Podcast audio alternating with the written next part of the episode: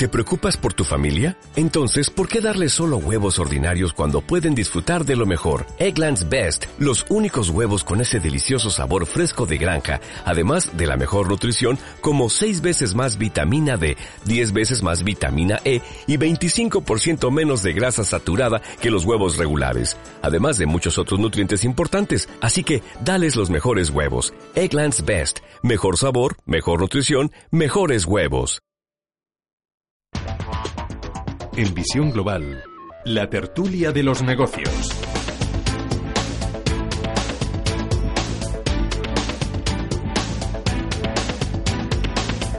Pasan 45 minutos de las 8 de la tarde, una hora menos en la comunidad canaria. Comenzamos ya nuestro tiempo de tertulia. Vuelvo a saludar a José Antonio Almoguera, experto en asesoría fiscal y financiera. José Antonio, buenas noches. También saludo a Antonio España, colaborador del Confidencial. Antonio, buenas noches. ¿Qué tal? Buenas bueno, noches. buenas tardes, porque Buenas todavía, tardes. ¿verdad? Sí. Todavía hay luz. Hay luz. Y al otro lado del telefónico, Pedro Fernández, empresario y abogado. Pedro, buenas tardes. Buenas tardes. Bueno, ¿qué tal la semana? Para nosotros bien, dentro de un orden bien, pero vamos, ahora que hablabas tú de la luz, que todavía hay luz, habrá luz fuera, porque lo que es dentro de lo que es el Congreso y en general, y todo lo que es la actualidad, pues completamente, me acuerdo el miércoles pasado cómo, cómo hablábamos, pues que hacía media hora se acababa de aprobar los presupuestos. Sí. Espera, Pedro, un Ah, momento. No, perdóname que te interrumpa. Es que le ha pasado lo mismo a José Antonio. Bueno, ¿y esas felicitaciones por ser campeones? Bien, bien, bien, bien, también. Ah. Son- No, es que, como son, fue una, una final rara, ¿eh? Ya, ya, pero es que Antonio y a mí que estábamos deseando. Estábamos deseando escucharos. Felicidades, campeones, enhorabuena. Mm, Estaba viendo que estabas poniéndote a hablar, digo, ya verás, se le ha olvidado. Pedro, yo de todas las formas ya se lo he dado al próximo jugador del Madrid, el portero del Liverpool. Pero verdad que- fue una final rara. Puesto Rara. Yo, vitalicio. desde luego, yo, desde luego, yo cualquier madridista que lo digo, ya habéis ganado. Pero cualquiera que practique deporte y de verdad valore lo que es el esfuerzo realizado, Sí, no, no, no. En eso te doy mm, la si yo gano así, no presumo de haber ganado así. Presumo Bueno, he ganado, me apunto el punto, pero hasta ahí. Ya. Pero no saco pecho. Bueno, pues yo me apunto el punto, ¿te parece? A sus órdenes. Venga, bueno, perdóname que te había interrumpido. A ver, No, estábamos hablando que es verdad, hace una semana el PNV aprobaba los presupuestos generales del Estado y ahora todo vuelve a estar en sus manos.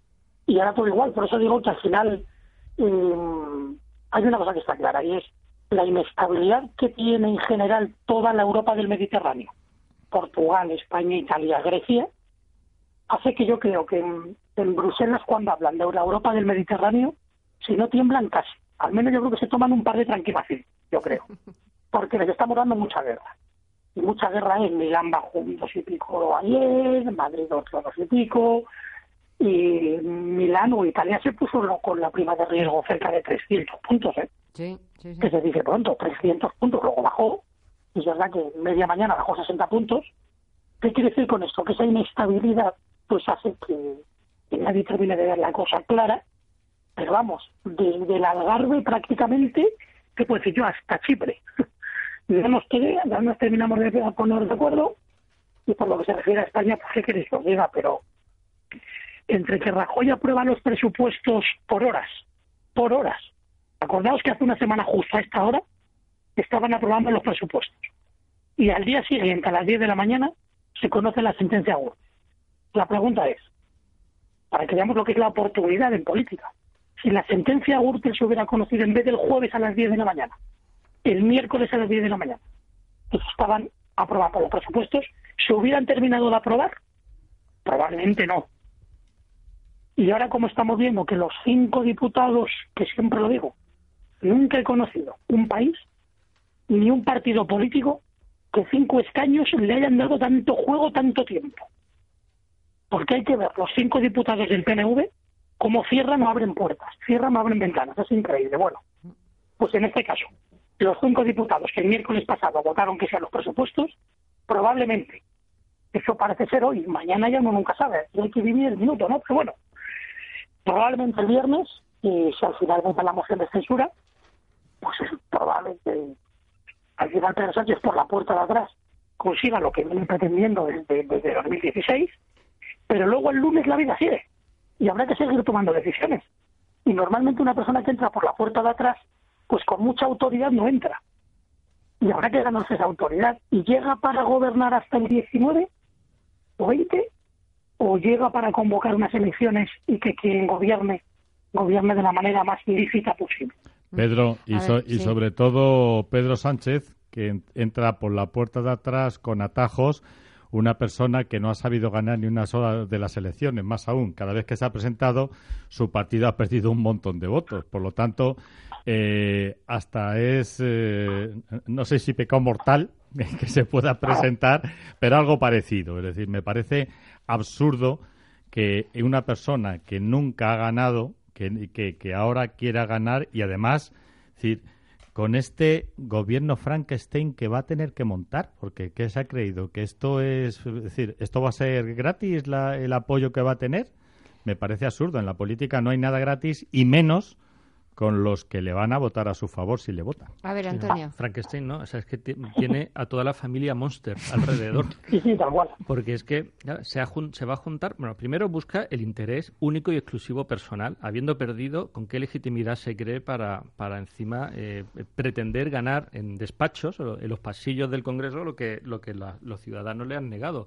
Pero quiere conseguirlo además juntándose con todos aquellos que quieren destruir nuestro modelo de convivencia, porque Podemos, que vive del comunismo más rancio, quiere destruir nuestra forma de, de vivir, de relacionarnos, de tener nuestras propiedades eh, y de ganarnos la vida. Bueno, lo de las propiedades no estoy de acuerdo con Antonio, ¿eh? Que quiere tener las propiedades, pero ellos. Ellos, efectivamente, por eso digo, las nuestras de los ciudadanos, no, es- nosotros no tenemos derecho.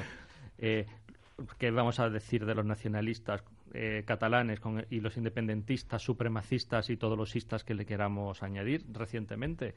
De los herederos de ETA, de Bildu. O sea, es que se está juntando con lo mejor de cada casa. Yo no sé qué, qué visión de Estado tiene, tiene este señor. Y sabiendo además. No, lo que necesita es eh, estar con la calculadora y echando números e ir sumando. Sí, pero, Pero vaya, ojo, pero por ojo un tema de ego personal. ¿eh? porque- Los números le salen, ¿eh? Hombre, Ojo, todavía no, toda- todavía todavía, le todavía falta, no. si ¿eh? los- Falta uno. si- le falta uno. Si los de- del PNV y sin Ciudadanos le falta Y yo uno. digo una cosa, y PDCAT se está haciendo tal porque tiene muchas prebendas, pero contar con PDCAT. Es decir, No, pero el PDCAT todos ya ha los dicho que sí. nacionalismos, seguro. No, el PDK ya ha dicho que sí. La única diferencia son él necesita 176 y tiene Exacto. 175 Sí. y el PP seten- 170 con Ciudadanos y, lo- y Coalición Canaria. No, pero necesita etcétera. sacar mayoría absoluta. Necesita mayoría absoluta no para vale ganar. más si es que no es No, ni no. mayoría simple ni, ni Entonces, nada. Yo creo que el PNV le deja una posición relativamente cómoda porque no tiene Mañana que reúne a decir su que sí. ejecutiva. Mañana Pero- reúne a su Mm. ejecutiva y, de- y decide. Porque claro, lo que se venía rumoreando es eh, de que un poco, claro, la situación en la que puede quedar el presidente del gobierno, Mariano Rajoy, si el PNV apoya esa moción de censura. Entonces se hablaba y se ha barajado durante toda esa tarde la posibilidad, que aquí Mm. la dejo, de De que Mariano ¿no? Rajoy dimitiera. Sí. Bueno, pero el PNV, que tengamos en cuenta que le va a costar el apoyarla, eh, todo lo que estamos hablando, le va a costar 500 millones de euros. Es decir, porque lo que sí es cierto es que los presupuestos están aprobados, pero tiene que pasar al Senado. El Senado es el PP el Por que manda decía, y por lo que tanto, ¿eh, que, tenemos que jugar todos con la misma baraja. ¿eh? O sea, que a ver si va a ser esto. pasar. Claro. Si el PP se ve muy apurado y dice, pues esto a que me hunda, nos hundimos todos. Bueno, pero llegan además, el Senado, pero es que además no sería lógico. los presupuestos y se queda el PNV sin su Pero vamos a ver. y sus y sus 500 millones de euros de que, inversión. ¿eh? que yo eso lo haría, es decir, si, Lo- y ah, mirando amigo, por es España, de- si los que ahora van a mandar, es decir, en caso de que fuera adelante el tema, el PSOE estuviera ahí mandando, decir, y son los que no querían los presupuestos, pues yo no lo voy a apoyar y que ellos pongan sus presupuestos. ¿Cómo van a hacer unos presupuestos que no estaban apoyando? Hombre, digo, es una- el PP es lo una tendría muy claro. italianizada, yo diría ya más, más guion Mastroianni, ¿no? Ya me recuerda casi a la película de Montalbano, ¿no? A la serie de Montalbano ya de, ya de reírse, reírse de la adversidad, ¿no? Y ya sería una situación con unos presupuestos que ha costado aprobar seis meses del Partido Popular, que los terminara medio ejecutando y tapándose la nariz, Ferraz. Es decir, los aprueba Génova para que los ejecute Ferraz, que sería una opción. Si al final, insisto, la, la vía del Senado al final va para adelante, que en teoría en dos tres semanas Sí. podría ya estar todo aprobado, porque día- no habiendo enmiendas, Creo que el 19 de junio está previsto. por eso en dos tres semanas todo está aprobado. Entonces, Sí, a lo que voy con esto es, es un contexto, además de complicado, si os fijáis, todos los partidos hacen al final de los intereses de su partido los intereses de la nación. ¿Por qué? Ahora mismo Ciudadanos está loco por la convocatoria de elecciones. ¿Por qué? Porque se puede convertir en la primera fuerza más votada. Y lo sabe porque tiene, lógicamente, las encuestas a favor. Y encuestas, mm, digamos, bastante objetivas, por un lado. Por otro lado, yo creo que el, movimiento de Ferraz lo hace más adintra, es decir, de cara a su gente. Voy a aprovechar este balón que me han dejado votando cerca del área, pues bueno, para pegarle, para que mi gente diga que he tirado alguna vez a puerta. Bien, pero en el fondo él sabe perfectamente que con ochenta y tantos escaños ni eres voz ni eres voto. Pero se lo han puesto ahí a huevo y dice, pues venga, voy a, voy a intentar hacer ver a mi militancia que soy alguien. A, pues, pesar de la economía y de España y de los españoles. A pesar de ¿eh? todo. Pero y de la prima de riesgo y todo lo demás. Eso es lo peor. Eso es lo peor, Pedro. Pero vamos a ver, a estas alturas del partido, todavía pensamos que el partido que un partido político, sea la sigla que sea, realmente piensa en los intereses objetivos de España. Yo sigo siendo creyente y pienso que aparecerá alguien que piense en España, en los españoles, en vez de en estar guerreando en algo ah, que, es que cada cuatro años pueden elegir. Si es que es absurdo que queramos cargarnos la economía cada vez que empezamos a, sacar pecho. A ver, Antonio, antes, de, la desconexión, dime, Antonio. Eh, generalmente cuando hablamos de, mercados, etcétera, yo creo que a los, a los inversores, más que la incertidumbre, porque al final un inversor por naturaleza se enfrenta siempre a la incertidumbre de qué va a ocurrir con allí donde pone el dinero, lo que les preocupa son las certidumbres, las certidumbres de en qué pueden convertir a España un gobierno de este tipo. Y eso es lo que realmente preocupa.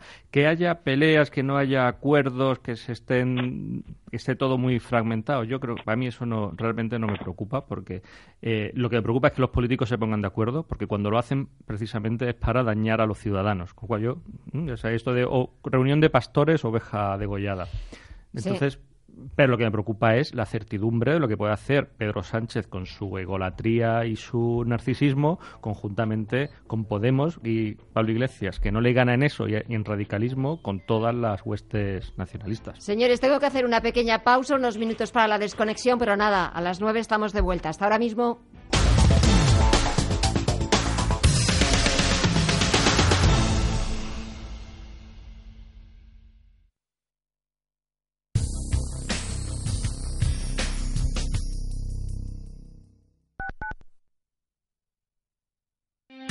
Conoce las diferentes formas de vida de la economía. Descubre las especies más agresivas, los paisajes más sorprendentes. Escucha Radio Intereconomía. Te mostramos la economía en estado puro. En Admiral Markets estamos orgullosos de nuestra historia. Durante muchos años hemos ofrecido a nuestros clientes acceso a los mercados financieros más líquidos del mundo. Con nosotros puede operar en fores y CFDs de materias primas, índices, acciones, bonos, metales y criptomonedas con un broker completamente regulado y fiable. Venga a visitarnos a nuestra sucursal de Madrid o en www.admiralmarkets.es. Los CFD son un producto difícil de entender. La CNMV considera que no es adecuado para inversores minoristas debido a su complejidad y riesgo. Las familias de verdad siempre se dan cuenta de que no han cogido las llaves justo cuando cierran la puerta. Por eso necesitan un seguro de hogar de verdad, como el de Mafre. El seguro de hogar familiar a todo riesgo, que ahora además te ofrece hasta un 40% de descuento. Mafre, colaborador del acontecimiento octavo centenario de la Universidad de Salamanca. Entre la tradición del norte y lo más vanguardista de la nueva cocina de la capital, descubre el restaurante Montes de Galicia. Cocina gallega donde el producto cuidado y aderezado hasta el extremo nos transporta a los bosques y los pueblos mágicos de Galicia. Montes de Galicia, 20 años en lo más alto de la gastronomía madrileña. losmontesdegalicia.es. Se acerca la festividad del Corpus Christi, Día de Caridad que celebraremos en las parroquias el próximo domingo 3 de junio bajo el lema Tu compromiso mejora el mundo. Es un día especial para nosotros y queremos mostrar nuestro compromiso con aquellos que más lo necesitan. Vamos a ser testimonio vivo de nuestra solidaridad y entrega, porque es un día para dejar el egoísmo de lado y ofrecer lo que somos a los demás. Caritas Madrid, tu compromiso mejora el mundo.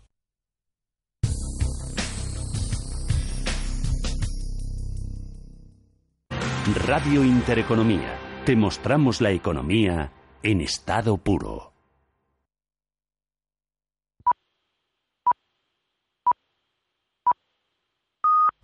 Son las 9 de la noche, las 8 en la comunidad canaria. Queda una hora para que cierre la principal bolsa del mundo. En visión global, la tertulia de los negocios.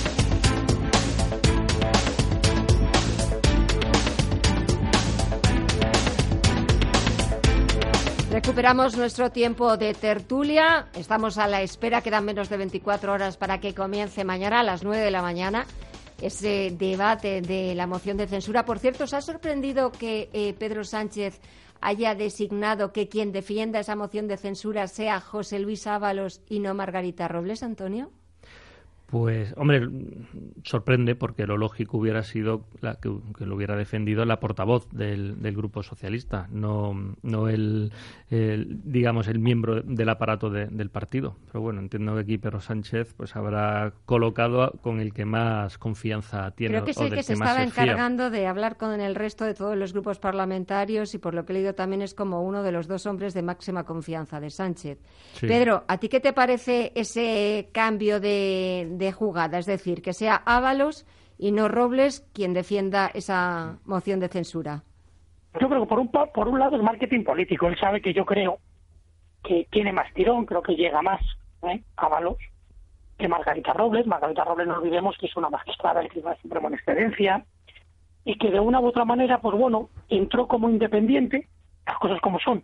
Se ha mantenido fiel a la corriente de Pedro Sánchez cuando vinieron mandadas, y él eso también lo valora, pero yo creo que lo que es en puesta en escena y sobre todo previendo una jornada muy larga, que empieza mañana a las nueve de la mañana y puede terminar a esta hora o más tarde, yo creo, por un lado, y por otro lado, como comentaba ahora Antonio, también por confianza en él, pues eh, yo creo que en ese sentido lo veo, pues bueno, se la juega y pues bueno, yo creo que es una cuestión más de confianza y Margarita Robles yo la veo más para más para refutar en el día a día, bien, y como ha hecho hoy, por ejemplo, en lo que son los miércoles, las sesiones al Congreso, pero ya para todo lo que es una exposición de muchas horas, creo que este Ábalos, primero, tiene más confianza que con, con Pedro Sánchez y segundo, creo que, que tiene más tablas, sobre todo para jornadas de 12, 14 horas. Yo, técnicamente comunicando y expresándose me, parece que es mejor que, que Margarita, Robles, de lejos. José Antonio. Sí, lo, mismo. Es decir, que Pedro Sánchez de todas formas es el emperador y es el que manda y es el que pone y quita. Eso creo que ya, que ya lo tenemos muy claro. Ha puesto a alguien que tiene mucha más fuerza, mucho más poder, mucha más convicción. Y, bueno, a mí lo único que me preocupa, entre otras cosas, también es que de esta moción de, de censura, si saliera, es si, si entre medias salen también las sentencias de los seres, habrá que ponerle otra él, me imagino. ¿Eh? Estaremos también en la película de esta de ahora te toca a ti y a, por vosotros. Es decir, me parece absurdo cuando todos los políticos tienen lo que tienen en los partidos que estemos con esto y además eh, eh, es como el circo. Primero esto y si no sale esto, te viene Iglesias y ahora a mí y después el otro y ahora a mí. Y después iremos nosotros y diremos, ¿y ahora nosotros qué hacemos? Es, es el caos. Eso es una aberración y para las personas que lo escuchamos y que nos gusta la política sola y exclusivamente por lo que nos afecta y no como un empleo que ellos lo han tomado como un empleo, nos parece absurdo. Es, decir, eh, es algo que están jugando con todos nosotros y que además no tiene ningún sentido. Es un espectáculo lamentable. si viniera aquí un, marciano del espacio exterior... Bueno, se volvía a ir a casa. Y nos observara, diría, estos están, de, realmente están locos. Se volvía a ir a su casa. Y además, pero que, son, pero que realmente luego son dos realidades paralelas, porque uno ve la realidad de la política, del Parlamento, que no tiene absolutamente nada que ver con el día a día de la calle, de las empresas, de las familias que sacan adelante eh, sus proyectos, sus negocios, sus trabajos, sus familias, sus hijos. Y ahí, Antonio, su, esfuerzo, nada que ver. La, la, desconexión es total. En el Parlamento no hay esfuerzo. Los de la calle sí tenemos mucho. Pedro. De ahí, de ahí, como decimos, pues que haya tanta desconexión, comentabas Antonio, desconexión, desafección, inapetencia, y yo diría hasta animadversión a todo lo que tiene que ver con lo político y los políticos. Cuando la política en sí entendida desde el purismo de Aristóteles es lo mayor, es esa ciencia que intenta, por decirlo de alguna manera, trabajar por la cosa pública, ¿no? por la red pública. Y estamos viendo cómo, como decía antes, se ha convertido y se ha trastocado tanto la esencia que ahora mismo, en vez de trabajar por los intereses de la nación, se hacen de los intereses de cada partido los intereses de la nación. El ciudadano ve ahora mismo una coyuntura política esencial y sabe que luego, después del próximo año, quién sabe si las encuestas sean las mismas y todo lo que sea ponerse ahora mismo a rebufo de encuestas en este año, en septiembre o en diciembre, pero en este año, sabe que muy probablemente se pone con 100, 110 escaños. Entonces tiene que hacer como sea para. Y ahora le han venido bien dadas, le han dejado el balón votando. Dicen, señores, ya que tengo que meter el gol por la cuadra, aunque yo no haya hecho méritos para estar en el área. Pero ahí estoy. Y Podemos más de lo mismo, Podemos poner a rebufo del Partido Socialista, dicen, oye, cuidado, que yo hace dos años perdí unas perdí una, una moción de censura, yo no quiero perderla, pero me pongo a rebufo de este, porque si gana, le voy a hacer mucha falta. Y luego los nacionalistas, pues ya están haciendo un listado de 10, 12 cosas prebendas, bien, para que luego sean todas dadas. Y ojo, y entre esas prebendas, no nos olvidemos la política penitenciaria los presos, que haya dos escaños de Bildu y los cinco del PNV, que esa es la letra pequeña, que ya hablábamos de ello el miércoles pasado, con el sí del PNV de sus cinco escaños, ahora hay que añadir los dos de Bildu el viernes. Y no es que para la menor duda que ellos no van a pedir pasta, que ya la tienen en sus ayuntamientos, que gobiernan en dos terceras partes de Guipúzcoa y otras tantas de Vizcaya. No, van a querer política penitenciaria y este, el de Ferraz, cederá. Y al final, esta es la España que tenemos. Eso sí, como la soberanía nacional reside en las Cortes, título tercero de la Constitución, pues habrá que, que asumirlo. Ahora bien, todo vale. Mil víctimas, 300 todavía sin mm, castigar, sin condenar, porque no hay autor conocido. Y aún así, no solo siguen ganando, sino que tienen representación política insisto, y que no nos llevemos luego las manos a la cabeza cuando pase. Y esto ya me consta que no está firmado, pero ya empieza a pasar. El traslado a finales de año de muchos presos que están ahora mismo en el puerto de Santa María, se les empieza a acercar de Madrid para arriba. Esa es la letra pequeña. De los dos escaños de Bildu del viernes. Antonio, que querías hablar. Sí, no, yo volviendo al inicio, cuando decía, yo, yo no yo no creo, mira, Ciudadano no es que sea especialmente santo de, mi devoción, pero no creo que no hayan hecho ningún mérito para estar donde están. Al contrario, yo creo que, lo han trabajado bastante, han tenido mucho mérito en arrancar desde el principio y en defender la idea de, de, la unidad nacional desde Cataluña, el sitio muy complicado, y luego han adoptado cierto perfil de responsabilidad. Es verdad que en su momento también apoyaron la, investidura del PSOE, pero con una intención de, aportar estabilidad. Pero son amigos, Antonio. Es lo que vamos. Es obvio, si tú te sitúas en el centro del PSOE, no son santos especialmente de mi devoción, por la ambigüedad y porque no se puede ser socialista y a la vez liberal, porque son, es una contradicción en sus términos. Empiezas el partido el primer, la primera vuelta y eres liberal demócrata, la segunda eres socialdemócrata, y si hay prórroga, ¿qué eres? Sí, pero tenemos, vamos teniendo gobiernos, aunque sea de manera precaria, pero algo hemos tenido y no hemos tenido que seguir haciendo elecciones. Ha seguido apoyando, ayudando y contribuyendo a tener eh, presupuestos, que hubiera sido, o sea, no, es ni muchísimo menos comparable al caso de un Podemos. Es, o sea, prefiero la ambigüedad. Lo malo, Antonio. Es lo menos malo que tenemos dentro de lo que tenemos. prefiero la ambigüedad de poder de ciudadanos. Prefiero la ambigüedad de ciudadanos que la que la extrema radicalidad de Podemos. vamos, no me cabe la menor duda. el caso es que el lunes, el lunes la vida sigue con o sin moción, mm, gobernando Génova, gobernando Ferraz, la vida sigue, hay que aprobar los famosos presupuestos. A finales de junio hay debate del Estado de la Nación también. Luego, en teoría ya, bueno, pues ya entran lo que son las vacaciones legislativas, ya hasta septiembre.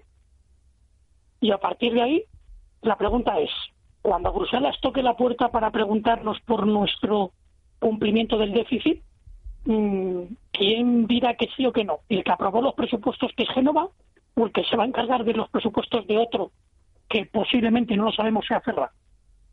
Y eso a Bruselas no gusta. A pesar de que ayer leíamos que Bruselas está por la labor de aumentar los fondos de cohesión para España hasta un 5%. ¿Qué quiere decir con esto? Que de una u otra manera parece que o somos un mal necesario o de una u otra manera no nos terminan de dar una patada en Bruselas. Pero llegará un momento en que ya empezamos a ser ya, pues ya no es un grano en el pie, ya son muchos granos. Pero es que, eh, Pedro, ni a nosotros, ni a, ni a Italia, que eso sí que es un grano de verdad, y, y lo de que la vida sigue, bien, pero no es lo mismo que siga como estamos ahora, que siga con un Pedro Sánchez mandando, con Iglesias a su lado jugando a las cartas y con toda la abunda que no es lo mismo. La economía española no es un grano en Bruselas ahora mismo, o sea, es una economía que está seguimos en déficit, tiene muchas cosas todavía por arreglar, pero está en franca fase de recuperación, el déficit está relativamente controlado y en fase de mejora.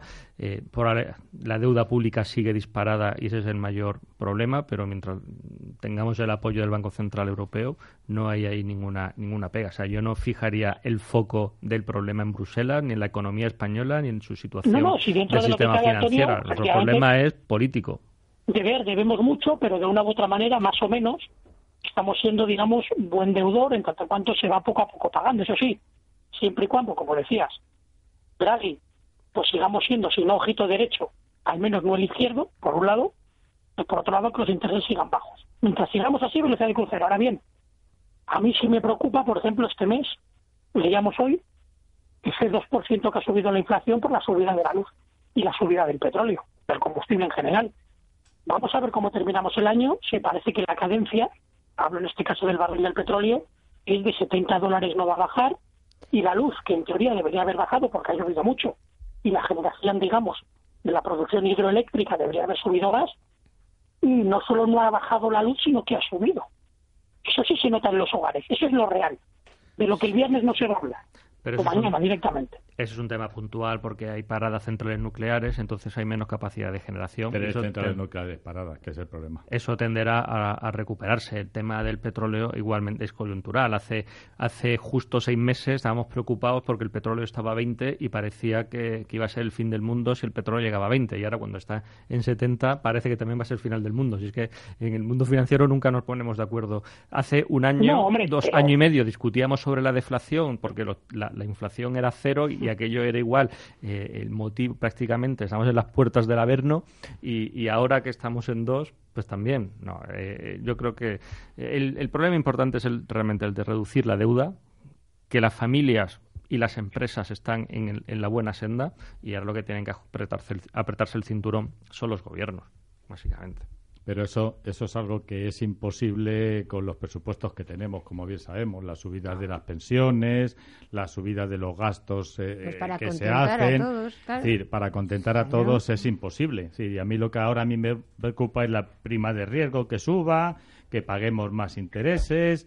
Es decir, eh, es que es el caos. Es decir, la incertidumbre que puede, que está metiendo este tema de la moción de censura y sobre todo pensar en Pedro Sánchez como persona que puede dirigir nuestro país, pues esto se puede cargar parte de la economía que tenemos, que efectivamente, como bien decía Antonio, la teníamos y la tenemos fenomenal, pero con esta incertidumbre puede tener todos los problemas del mundo. Ya lo hablamos en cierta época, acordaros, cuando se iban a juntar Pedro Sánchez e Iglesias, pues estamos en las mismas. Es decir, esto volvemos a lo mismo que teníamos antes. Mm, pero que no es Pedro Sánchez, Pedro Sánchez, Podemos, es Bildu, es Yo, eh, esos otros no querían ni decirlo porque eso sí que ya automáticamente no salimos todos corriendo. Es que Pedro Sánchez solo son ochenta y tantos diputados. Porque, no, claro, claro, claro, no os estáis planteando o no planteáis o no veis el escenario de que Mariano Rajoy dimita para evitar que esa moción de censura siga adelante y ver a Pedro Sánchez en Moncloa. Es que si dimite tiene que haber investidura de todas maneras, porque no existe la figura del presidente interino. O sea, existe el presidente en funciones, pero el presidente digamos, de verdad, tiene que estar otra vez investido por el Parlamento. Estamos en las mismas. O sea, llevaría unas elecciones. A eso voy. Al final, si estamos destinados a eso, la pregunta es, si realmente todo el mundo enarbola su, su patriotismo muy con minúsculas y muy entre comillas, si en el fondo Rajoy es consciente que independientemente de que hayan condenado a su partido, no a él ni a ningún miembro de su gobierno, de acuerdo, por casos de hace 15 años. Estamos de acuerdo, pero al fin y al cabo es partido popular, que es quien gobierna. Y de una u otra manera, en política, si pierdes la autoridad, dejas de tener potestas. Sin autoritas no hay potestas, no nos hagamos ellos. Si te has perdido autoridad, poca potestad te queda, da la cara y convoca elecciones, que lo mismo las ganas, y te evitas todo esto. Tú mañana llegas y dices, convoco elecciones para noviembre, fin del trayecto, mi moción de censura. Te encargas de aprobarte los presupuestos en el Senado, de irlos aplicando y en noviembre elecciones que todavía hasta las puedes ganar. Eso sí sería, a mi modo de ver, verdadero patriotismo. Y es más, creo que hasta desde el punto de vista de marketing político sería hasta su favor. Pedro, no sería ni patriotismo, sería lógica. Lógica. Que es justo lo que les falta a los políticos que tenemos. Ni más ni menos. Decencia. Nada más. Lógica, lógica. Que, que, es lo que tiene que mover este mundo. La lógica, no no no esto la que lógica están y la haciendo. decencia. Oye, me han venido mandadas. La, la Muy decencia se, se da como en la mili, que, que tiene que estar. Bueno, y ya puesto, ya que tiene unos presupuestos aprobados, podría aguantar hasta el 19 y hacer elecciones generales, locales y, Claro, y autonómicas y- todas juntas y nos ahorramos unas elecciones. Tranquilamente. Y Es más, acordaos como hace un mes estábamos todo el mundo diciendo, pero que Cristina Cifuentes no puede seguir, pero que esto no es normal. Y al final ellos mismos la forzaron a salir. Y tardó un mes en salir. Este es un contexto también parecido.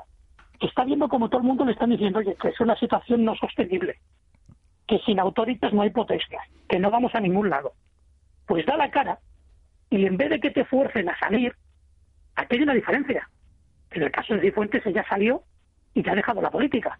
Aquí solo te están pidiendo que convoques elecciones y cuanto menos tardes en hacerlo, más te refuerzas hacia tu gente a la hora de decir, doy la cara, soy un tío decente, que mm, digamos esto se pueda resolver en unas elecciones como en un sistema de un Estado de Derecho se hace, y si doy la cara, que luego unas elecciones gane quien los ciudadanos entiendan que tienen que ganar en noviembre, en diciembre, como comentaba Antonio, o para el primer trimestre del próximo año.